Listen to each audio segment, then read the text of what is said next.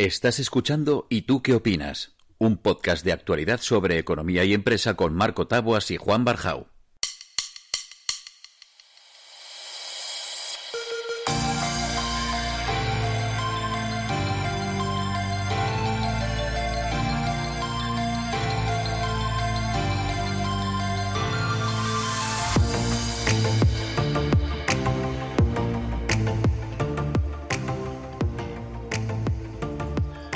Estamos un ¿Y tú qué opinas más? Marco Tabos de este lado y Juan Barjao del otro. Hola Juan.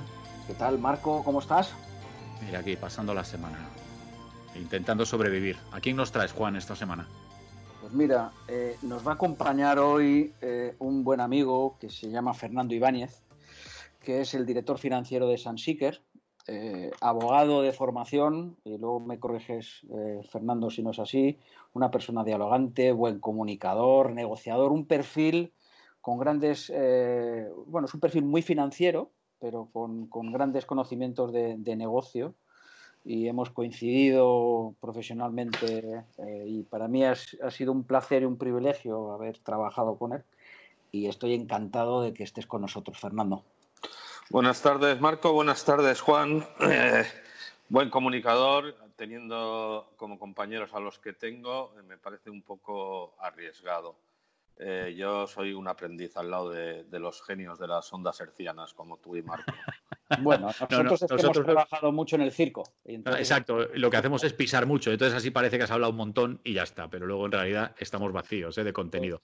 Oye, me llama la atención una cosa ¿no? que, que, que, que comenta Juan eh, fi financiero y además de la parte de negocios. Esto es, es, un, es un, poco un oxímoron. Bueno, um, pro probablemente sea un error de juventud, pero, pero bueno, voy, voy intentando salir adelante. Bueno, hay una cosa, eh, Marco, que tiene, que tiene Fernando que no es muy común en, en, en, las, en, los profesionales y es que no tiene un perfil estanco, ¿no? A mí la gente que sabe mucho de una cosa a mí me aborre, la verdad, ¿no? Entonces, Fernando tiene esa faceta de la parte financiera, que es un coñazo de los números, ¿eh, Fernando? Eso lo, eso lo dices tú. Joder. Lo digo yo, lo digo yo. No, no, a mí me gusta. A mí son, me los, gusta. son los únicos que no mienten, ¿eh? El debe, el, el debe y el haber. Oye, hemos dicho que no íbamos a hablar de política, Fernando, no, no, no empieces, ¿eh? No empieces. Bueno, decíamos, decíamos que, eh, bueno, a mí me gustan mucho también eh, los números, pero tiene ese perfil eh, financiero eh, y, y, que arropa el negocio. Es decir, él puede perfectamente asumir la dirección general de una empresa eh, porque tiene el perfil adecuado que es, oye, la realidad de, lo, de los números. Entonces, eh, no sé si de números vamos a hablar hoy, se trata de que sea entretenido y que hables eh, todo lo que te dejemos, Marco y yo. Y yo te haría una primera pregunta y, ahí nos tiramos. ¿Cómo, ¿Cómo, ¿Cómo, crees tú que sale una empresa de una hostia de esta naturaleza por, la crisis pandémica que tenemos, que tenemos ahora mismo encima? Bueno, por alusiones, primero te diré que, que, claro que podría dirigir una empresa, porque las empresas que triunfan están dirigidas por financieros. O sea, eso que no se te olvide. vale, ya ha salido más el financiero que la parte de negocio. Ya, ya empieza a tener más, más, más, lógica el tema, vale. Pero una vez dicho eso, te diré, bueno, hay, hay dos factores claros. Yo creo que para salir de este, de este terrible, terrible terremoto, porque es un terrible terremoto lo que ha producido esta pandemia, hay, que, hay dos factores claros. Uno es la imaginación, que es muy importante, y eso es, va en la parte de gestión. Y significa, ¿qué significa? Pues significa buscar eh, un nuevo modelo de negocio, porque lo que ha cambiado es el, paradigma de, negocio. Y en esta isla, mucho más. O sea, eh, quizás tendremos que replantearnos si podemos seguir siendo un ejemplo de turismo de masas a lo mejor en tu sector, Juan, eh, es hora de, de, vender la isla por el valor que tiene. Oye, perdona, Fernando, que el mío también es tu sector, ¿eh? que te has ido hace poquito, ¿eh? no seas tan malo, ya, ya, ya, ya va de experto. No, pero yo ahora vendo barcos, ¿qué quieres que te diga? No, y, no, y me va sí. de puta madre. se, se vive, se vive. Lo, lo, los ricos no sufren. Exacto. O sea, bueno, esto lo he aprendido con mis clientes ese primer punto de imaginación en, la gestión y que nos llevará a hablar de modelos de negocios más adelante, si te parece. ¿Y el segundo punto decías o ibas a decir? No, y el segundo punto es que tenemos que pensar que, a diferencia, porque están comparando mucho esta crisis con el 29, y, y a diferencia de la crisis del 29, que fue causada por la ambición del hombre, esta nos ha pillado a calzón, quitado. Esta no, no, se la esperaba nadie. Con, con, lo cual, creo que las medidas financieras y de ahorro tienen que ser drásticas. Eh, nos ha enseñado que va a cambiar el paradigma de modelo de trabajo también. O sea, tenemos que estar preparados. Y voy a poner aquí una de las pocas cuñas políticas, es que si no, si el Ministerio de Trabajo no, no, no jode las empresas, se podrá teletrabajar y será pues, pues una buena oportunidad para, para cambiar la manera de trabajar y para ayudar a la conciliación, que es un, que es, eh, que es, algo que se habla mucho, pero nunca se lleva a cabo. Pero Fernando, mira, eh, si me permites, tú comentas una cosa, ¿no? Que es el, cambio de paradigma y, el, y, el, y el, replanteamiento del modelo de negocio, nuevo ecosistema, etcétera. ¿Tú crees que culturalmente y, y por el histórico que tenemos en una sociedad, no, ya no te hablo de España, sino en una, una, sociedad como la occidental, en Europa, ¿estamos preparados para eso? Porque hablas de hay, que tiene que haber una contención severa que tiene que haber un esfuerzo real. Y es que yo no veo a la gente ni siquiera siendo capaz de ponerse la mascarilla para salir a la calle. Entonces, a partir de aquí hacia arriba, ¿tú crees que vamos a ser capaces? Probablemente eh, España siempre es una sociedad rebelde y no se pone, la, no se pone la, mascarilla, pero estábamos preparados para el coche de motor de explosión. O sea, decían que no iba a triunfar y, y, claro, o sea, el progreso es imparable. Entonces, eh, si no estamos preparados, estamos jodidos. claro, pero es a lo que voy, es decir, perdona, y ya, termino, pero si no estamos preparados, lo que pasa es que serás el último en subirte y sufrirás como un enano. Claro, claro. Bueno, pues vamos a ponerle imaginación a la cosa. Exacto. que, es, a lo que hablábamos. Eh, bueno, ha habido, ha habido compañías, y eso, me voy a centrar en el sector turístico para que no me eche en cara que ya no, que ya no pertenezco a él, ¿no? Pero, pero las campañas de turismo interior han sido fabulosas. Es que incluso hasta la Generalidad de Cataluña se ha sumado a ellas. eso eh, era impensable en, Baleares hace ocho meses. Sí. Que, íbamos a querer tirar. Bueno, pues hay que tirar, sí. Hay, que. Eso ha sido un movimiento imaginativo. Eh, el barco, el barco por encima del avión. ¿Alguien se lo iba a imaginar? No, movimiento imaginativo, los paquetes que incluyan barco, coche y alojamiento. ¿Cuántos hemos vendido de estos en 25 años? Yo no lo había visto. Yo en Mallorca no lo había visto. Ahora lo estoy viendo. O sea, que, estamos más que preparados. España es un gran país, hombre. Claro que estamos preparados, a pesar del gobierno, como dice mi amado, profesor Brown. Ah, claro que sí. Oye, eh, eh, Fernando, fíjate que tú, que tú hablabas de, modelos de negocios y, modelos de, trabajo. ¿Tú crees que, las empresas van, en, un poco en línea con lo que decía Marco, van a ser capaces de cambiar tan drásticamente? Y antes de que respondas a esta pregunta, te, diré también, tú hablabas del turismo de masas, ¿no? O sea, tú sabes que el modelo turístico de nuestro país se ha ido a, volúmenes grandes con, con poca rentabilidad. Entonces tenías que vender mucho para, para sacar, el, para sacar el, negocio adelante. Entonces, eh, el turismo de naturaleza y los agroturismos están muy bien, pero, pero, pero, pero bueno, que, son casi tarde cuatro, con todo, con todo respeto. ¿eh? vale. Eh, la segunda pregunta, que es la más difícil de, resolver, estamos obligados. Pero ya estábamos obligados hace años a cambiar el modelo de negocio en, en España por dos cosas, por nuestros costes laborales, laborales que nos hacían ser muy poco competitivos con mercados emergentes y, por, desarrollo del territorio. Eh, yo cuando digo cambiar el modelo de negocio mm, de masas, no me refiero a agroturismos, me refiero a que hay que tirar, y esto es muy, muy duro, pero hay que tirar planta hotelera que está obsoleta y generar un modelo turístico de lujo, de, pues Miami lo hizo hace 15 años. Bueno, oye, el ejemplo, el ejemplo precisamente de Miami es el que ha utilizado eh, Melia en, la zona de Magaluz, en Mallorca, con un éxito notable. O sea, tú vas de, hecho, se trajeron al responsable del, cambio en Miami. Eh, exactamente. Entonces ahí, ahí vemos que las, grandes empresas, los grandes profesionales de nuestro sector, sí están abogando por, ese cambio. Son los primeros que dicen, oye, yo no quiero el turismo de borrachera, sino quiero un turismo más sostenible, de mayor calidad, que va a ingresar más y, que, va, y que va a dar una imagen del destino mucho mejor. Entonces, bueno, yo creo que se están haciendo esfuerzos importantes en, esa línea. Quizás yo echaría en falta, no sé qué opinas tú, Fernando, una colaboración mucho más intensa público-privada, que al final es lo que todos desearíamos. No, te rías, que no es, no es con segundas. Es que, es que yo no sé si recordáis eh, el consorcio de la playa de Palma. Eh, eso se, se intentó, una colaboración público-privada eh, incluso con una dotación de fondos generosísima. Eh, eh, yo estuve en la presentación de ese consorcio y era maravillosa la idea. También vino el responsable de, Miami y nos dio unos tips de, por dónde iba la cosa. ¿Qué ocurrió? Pues que el consorcio fue creciendo en estructura, fue recibiendo los fondos, se lo fue gastando en personal y desapareció. Es que me, me tiráis de la lengua porque no queréis que hable de política pero, pero claro, eh, eh, claro, la colaboración público-privada es fundamental si, la colaboración pública es honesta. Si no se pervierte, ¿no? Al final, exacto. Claro, o sea, porque aquí es, muy duro, pero la playa de Palma hay que reconvertirla y va a salir mucha gente perjudicada. Y, son medidas impopulares porque vas a tener que expropiar, vas a tener que poner un justiprecio. Pero claro, si queremos salvar eh, la isla como modelo turístico, habrá que hacerlo. Y, eso va a ser impopular. ¿Quién se atreve a hacer eso?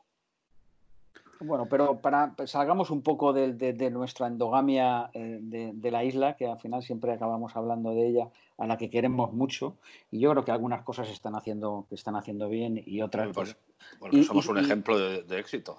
y, bueno, precisamente las fortalezas del propio sector. Eh, oye, nos hacen eh, eh, esperar un futuro más prometedor que, el presente actual, ¿no? Pero, pero ¿tú crees que eh, una de las grandes ventajas de esta pandemia es que nos ha cogido con, los bancos llenos de dinero, vamos a decirlo así, que ha podido darle oxígeno a las empresas? Hombre, yo creo que es lo que, lo que va a ayudar a, a acometer las medidas que se van a tener que tomar.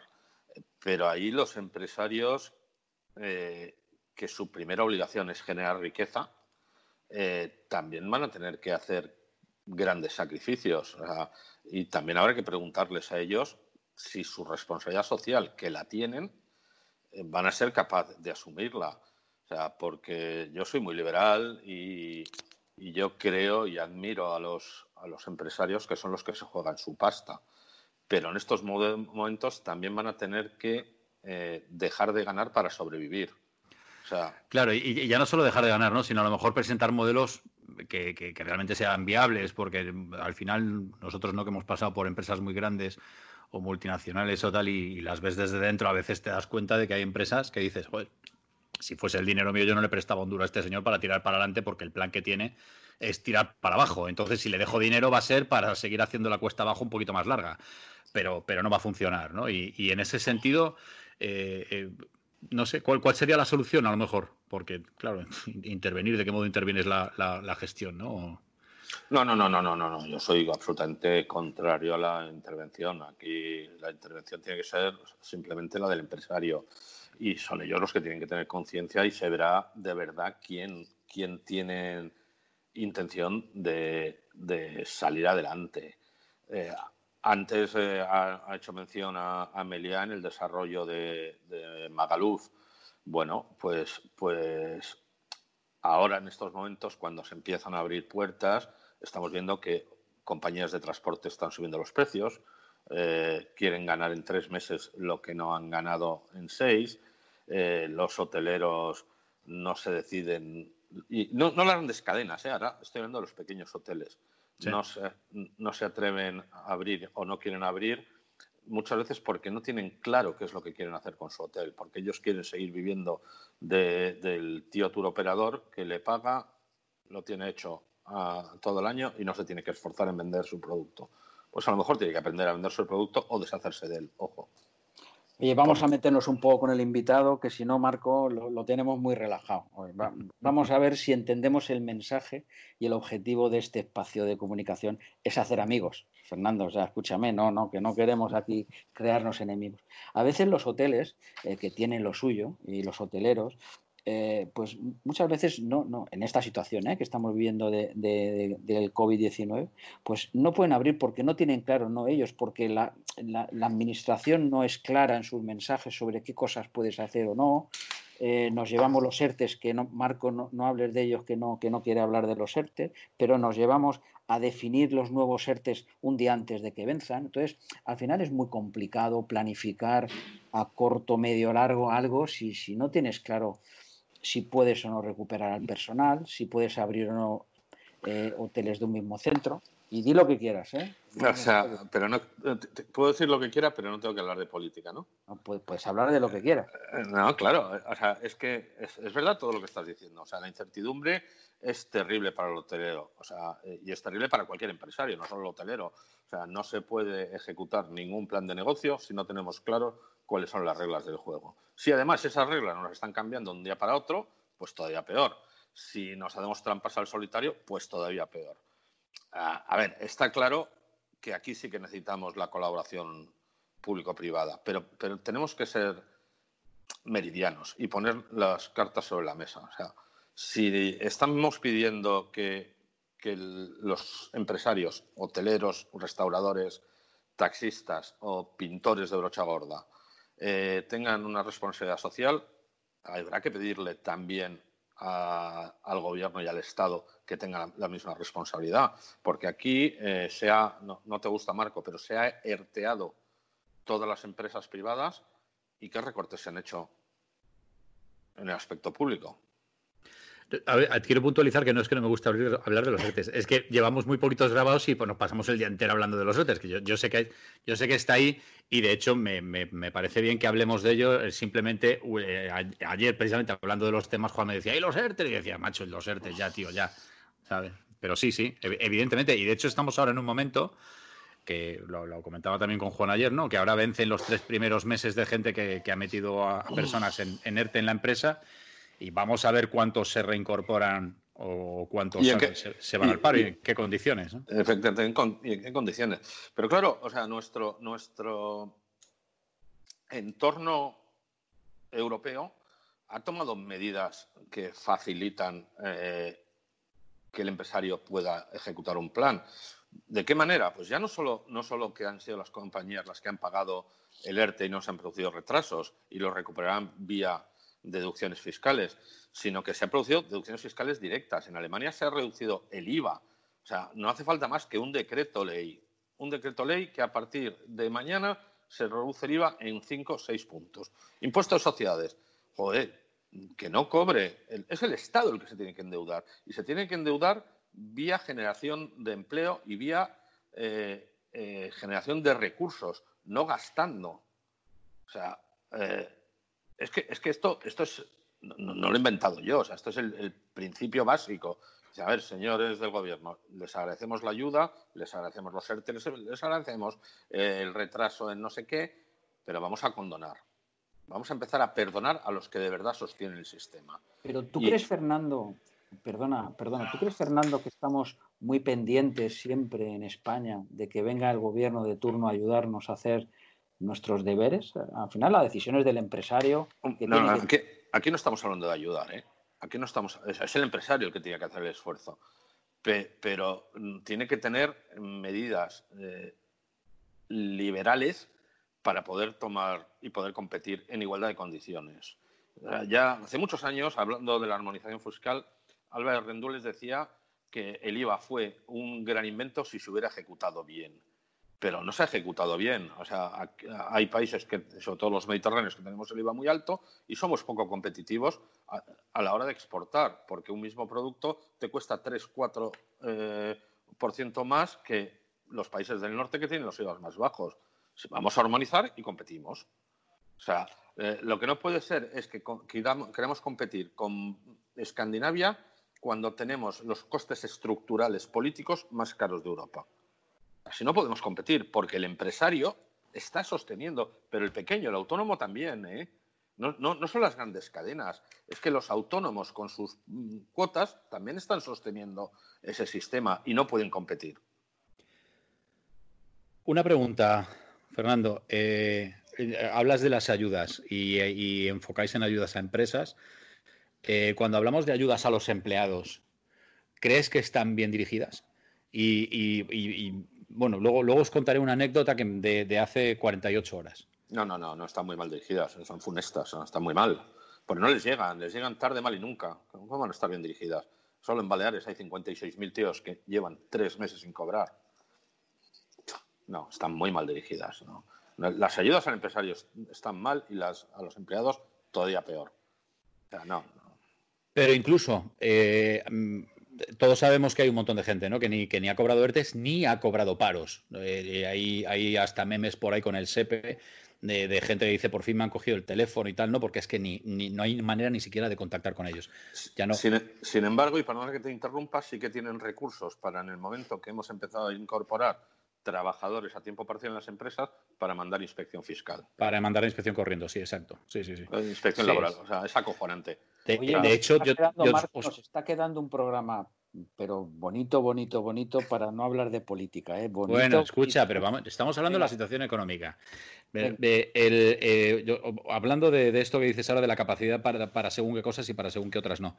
Eh, yo te puedo contar de un caso que hace más de tres meses y medio está solicitando el paro no le ha contestado rigurosamente nadie por fin, después de veintitantas solicitudes vía eh, telemática con sus correspondientes justificantes y demás.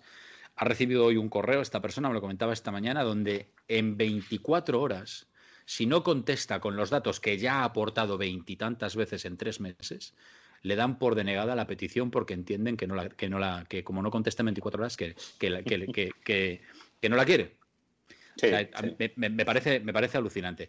Y venga, va, para cambiar el paso, que ya llevamos 20 minutos de, de, protesta. de protesta.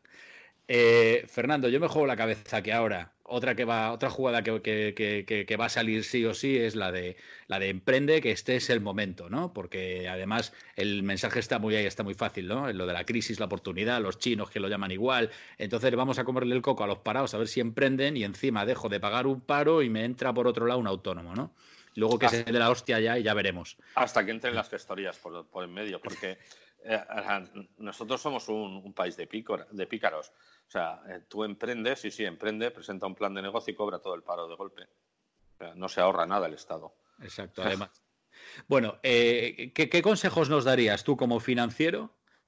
¿O qué consejos le darías a alguien que se vuelve loco, que saca toda la pasta del paro y rompe el cerdito y dice, venga, voy a montar algo? Eh, bueno, lo primero es analizar el producto que quieres vender. Tienes competencia, tienes mercado, no echarte al monte con lo que te apetece hacer.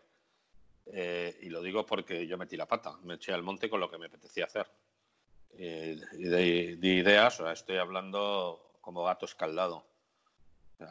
Eh, analiza exactamente qué es lo que quieres vender y mira a ver si tienes competencia y capacidad para vender tu producto. Eso fundamental. Yo, de hecho, si me, permites, aprovecho para, para, meter por ahí la cuña. La gente que busque, el que no lo conozca, que seguro que mucha gente lo conoce ya, el Value Proposition Canvas, que es el, famoso cuadro. Efectivamente. donde te vas a dar cuenta de si tu idea es brillante solo en tu cabeza o en la cabeza de alguien más. Pues, claro, pero eh, no, es solo la brillantez, es que muchas veces eh, cuando te, da un ataque de, positivismo, dices, joder, voy a hacer, voy a aprovechar que, que me he quedado en el paro para realizarme y trabajar en lo que siempre he querido y resulta que lo que siempre has querido. La pizzería. Pues, pues es muy divertido. No, el, sí, el buceo, el golf, pero hay 17 clubes de, buceo a tu alrededor y tú serás un buceador cojonudo, pero, pero no tienes mercado para salir adelante. Entonces, no, ya no es que tu idea sea buena, es que lo que estás vendiendo eh, tienes mucha competencia y muy bien situada. Entonces, tienes que tienes que ser verdaderamente ingenioso para, para poder emprender. Bueno, porque muchas veces, y nosotros eh, que hemos sido, Marco no tanto, pero, pero desde luego Fernando y yo seguro que, eh, emprendedores tardíos, que esto, esto, esto es lo peor, eh, pero bueno, que es un aprendizaje que también es muy, es muy útil. Eh, muchas veces cuando, cuando estás en el mundo del emprendimiento y de la startup, la gente está posicionada con la idea. ¿no? Entonces, la idea es algo importante y tiene su valor, pero mucho más importante es aterrizarla en, el mundo terrenal ¿no? y ver cómo eres capaz de aportar valor, si es que eres capaz de aportarlo y si, y arreglas un problema que existe en el mercado o no y cuáles son las vías de, remuneración. ¿no? Porque vemos, como decía Marco, cuando te tiras al emprendimiento, pues cuatro chavales que tiran para adelante, oye, me nada igual, no importa nada si no cobramos y tal, y te das cuenta que están trabajando en algo que les gusta, que, pero que no les genera... Eh, eh, circulante suficiente para, para, para, para poder mantener el, negocio, ¿no? Yo no, sé, no sé si es una época buena para emprender esta, eh, esta pero, pero por lo menos para, para echar la imaginación, como decías tú, yo creo que también, ¿no? Sí, sí, o sea, lo que pasa es que hay que ser capaz de, de imaginar un producto que no exista y que no tenga competencia. Y es, es, que ese es el kit de la cuestión los hay, los ha habido y los habrá. Y hay gente joven y gente mayor que, han cubierto perfectamente esos huecos, porque su experiencia les ha enseñado y, venían muy aprendidos. Eh, siempre es buen momento para emprender, siempre. Darle la vuelta a un producto, o, o, sea, encontrar un producto que no exista o darle la vuelta a un producto que existe para que se use de otra forma, ¿no? Esto también a lo mejor claro. pensamos y también es una posibilidad que está ahí, ¿no? al, final, al final es una cuestión de innovación, más, más que, que nada. O sea, porque, porque el público lo que está cansado es de recibir siempre lo mismo. Eh, hasta hasta en, el sector turístico ha, habido gente que ha innovado y, ha sorprendido. Entonces, sí, pero no todo el mundo vale para eso y los hay que no tenemos imaginación.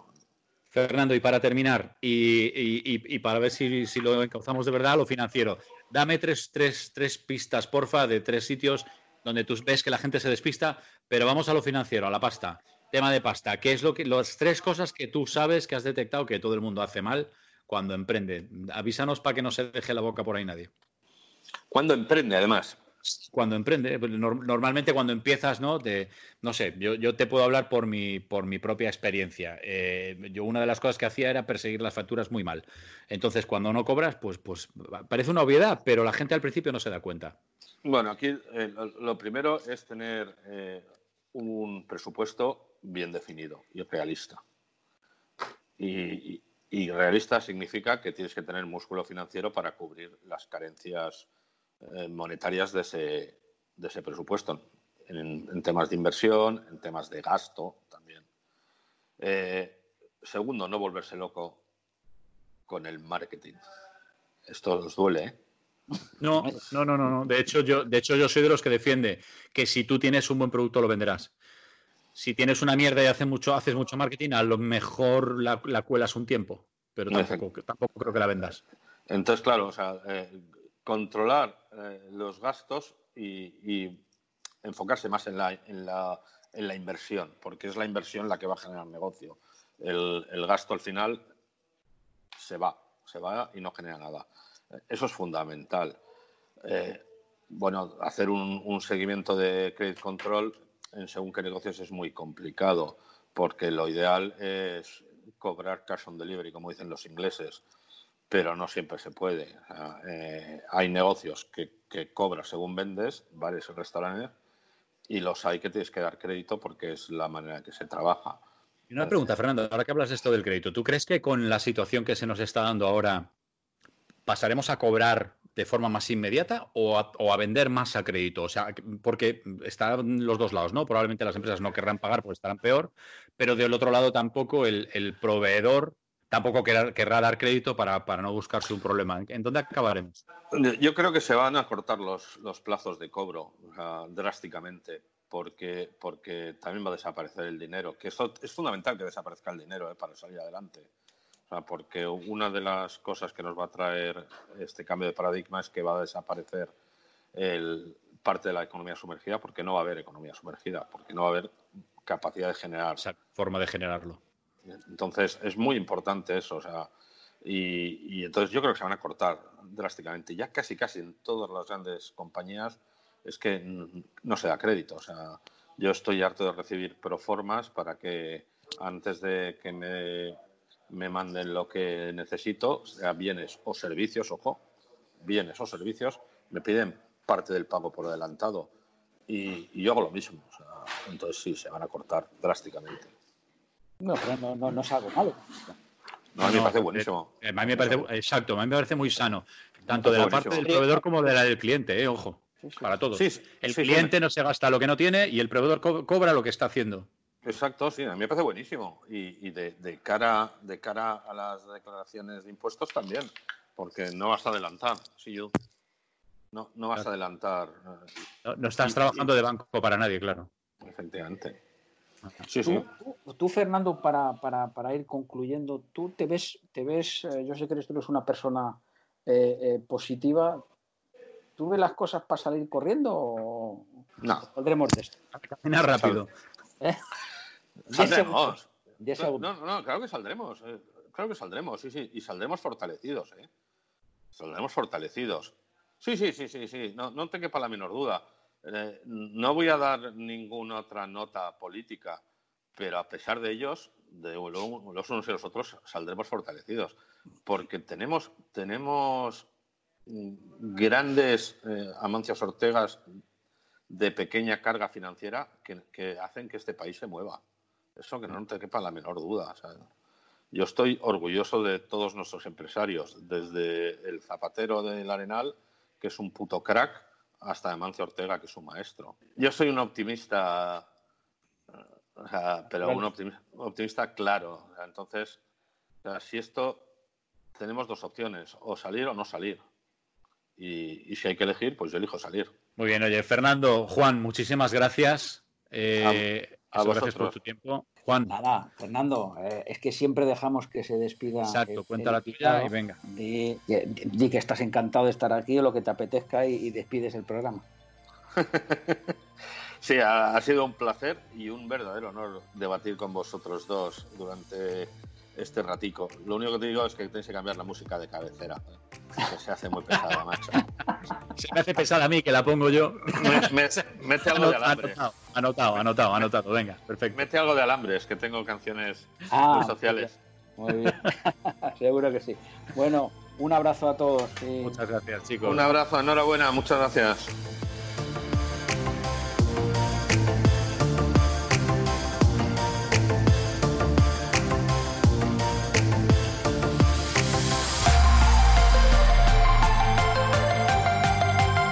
Estás escuchando ¿Y tú qué opinas? Un podcast de actualidad sobre economía y empresa con Marco Taboas y Juan Barjao.